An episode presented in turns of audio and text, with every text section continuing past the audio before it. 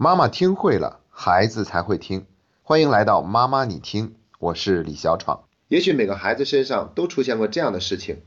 明明说好了要在这个时间去写作业，可是电视节目实在太精彩，于是坐在那里一动不动。明明说好了一天只能吃一块巧克力，可是还是忍不住偷偷多吃了好几块。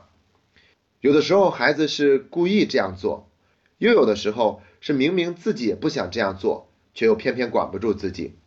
这就涉及到一个话题，那就是孩子的自制力。在我的训练营里面，也曾经设置过一节课程，就叫做自律。那很多的家长也经常在问我，怎样才能够提高一个孩子的自制力呢？其实啊，这个问题不光我们家长感兴趣，很多的心理学家也特别喜欢进行自制力方面的研究，他们想知道。一个人的自制力水平究竟可以在多大程度上影响到一个人的人生发展？今天呢，我们就为大家分享这样一个著名的心理学实验。在上个世纪的六十年代，美国的斯坦福大学心理教授米歇尔博士去他女儿所在的幼儿园进行了一个棉花糖实验。当时他们邀请所有四岁的孩子逐个单独进入一个小房间，房间里面有一张桌子，还有一把椅子。然后在桌子上摆着一颗大大的棉花糖，实验者告诉孩子有两种选择：第一是在十五分钟之内就吃掉了这颗糖，这样就只有这一颗糖可以吃；第二是等十五分钟以后再吃糖，就可以得到两颗糖吃。他们想看一看有多少孩子是可以等够十五分钟的时间，最后发现有三分之二的孩子都等不够十五分钟，这其中大部分都没有等够三分钟就把糖塞到了嘴巴里。而有三分之一的孩子真的等够了十五分钟的时间，并最终得到了两颗糖吃。他们发现这些孩子在这十五分钟里面是在想尽一切的办法转移自己的注意力，有的唱歌，有的玩自己的小辫儿，有的在那里掰自己的手指头，有的干脆躺在地上，有的捂着自己的眼睛。总之就是要想尽一切办法不去注意到这颗棉花糖的存在，所以他们能够撑过十五分钟的时间。实验到这里并没有结束。米歇尔博士继续对这些孩子进行跟踪调查研究，发现等到他们参加美国的 SAT 考试，也就是美国高考的时候，那些可以得到两颗糖的孩子，他们的平均分数要高出只吃到一颗糖孩子的平均分数，高达两百一十分。当时美国 SAT 考试的满分是一千六百分，所以说两百一十分还是一个很明显的差距。米歇尔博士继续对这些人进行跟踪研究，发现。当初可以吃到两颗糖的孩子，他们有更好的教育成就，甚至他们能够更好的管理自己的体重，包括他们也更少出现在吸毒方面的问题。米歇尔博士得出结论：当一个人更能够延迟满足自己的时候，他就有更好的自制力，他也就能够拥有更大的人生成就。虽然连米歇尔博士自己都在强调，不要对于这个实验结果进行过多的推论。但是延迟满足效应还是得到了更多人的认同和传播。对于教育孩子，我们也要注意，在满足孩子的各种需求的时候，学会用延迟满足的方式，这样会提高一个孩子的自制力，这样他就更不容易受到影响和干扰。延迟满足对一个孩子来说还是蛮重要的，因为它可以帮助我们抑制冲动、抵制诱惑，让我们远离干扰，不会轻易的发生注意力的转移。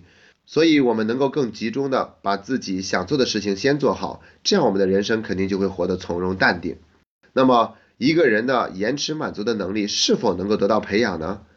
米歇尔博士当初还做了一系列的后续实验，比如其中有一个就是给一个新的幼儿园的所有的孩子们播放那些等待十五分钟的孩子的视频，通过视频他们可以看到这个孩子是做了些什么，所以才能够撑得过十五分钟的时间的，然后。他们再让这个幼儿园的孩子进行棉花糖实验，最后就会发现，能够坚持十五分钟吃到两颗糖的孩子的数量和比例都有了大大的增加。所以这个实验也说明了，一个人的延迟满足的能力是可以通过后天的学习得来的。那我们究竟要做些什么来提高一个孩子的延迟满足能力呢？第一条，那就是事事都给孩子延迟一分钟。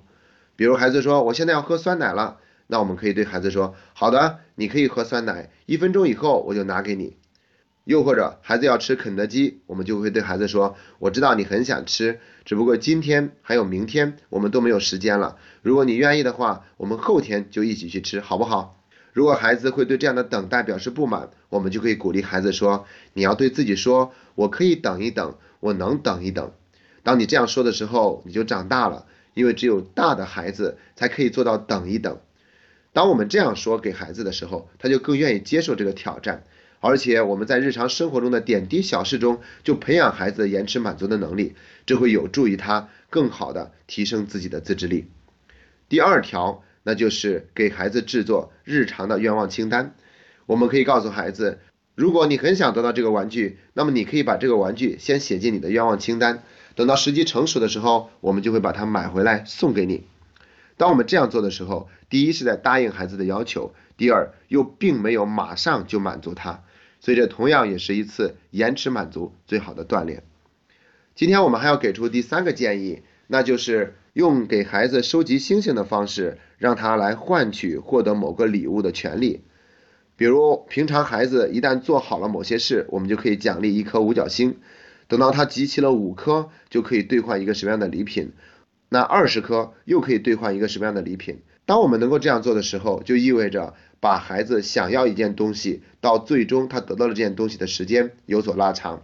而且这种方式可能会激励到孩子，也让他自己判断那个东西究竟是不是他想要的。所以用这样的方式都可以帮助孩子培养他的延迟满足的能力，来保证自制力的提升。重新回顾一下我们给出的三条建议：第一条，事事都给孩子延迟一分钟；第二条，我们给孩子制作愿望清单；第三条。我们可以给孩子制作心愿之星，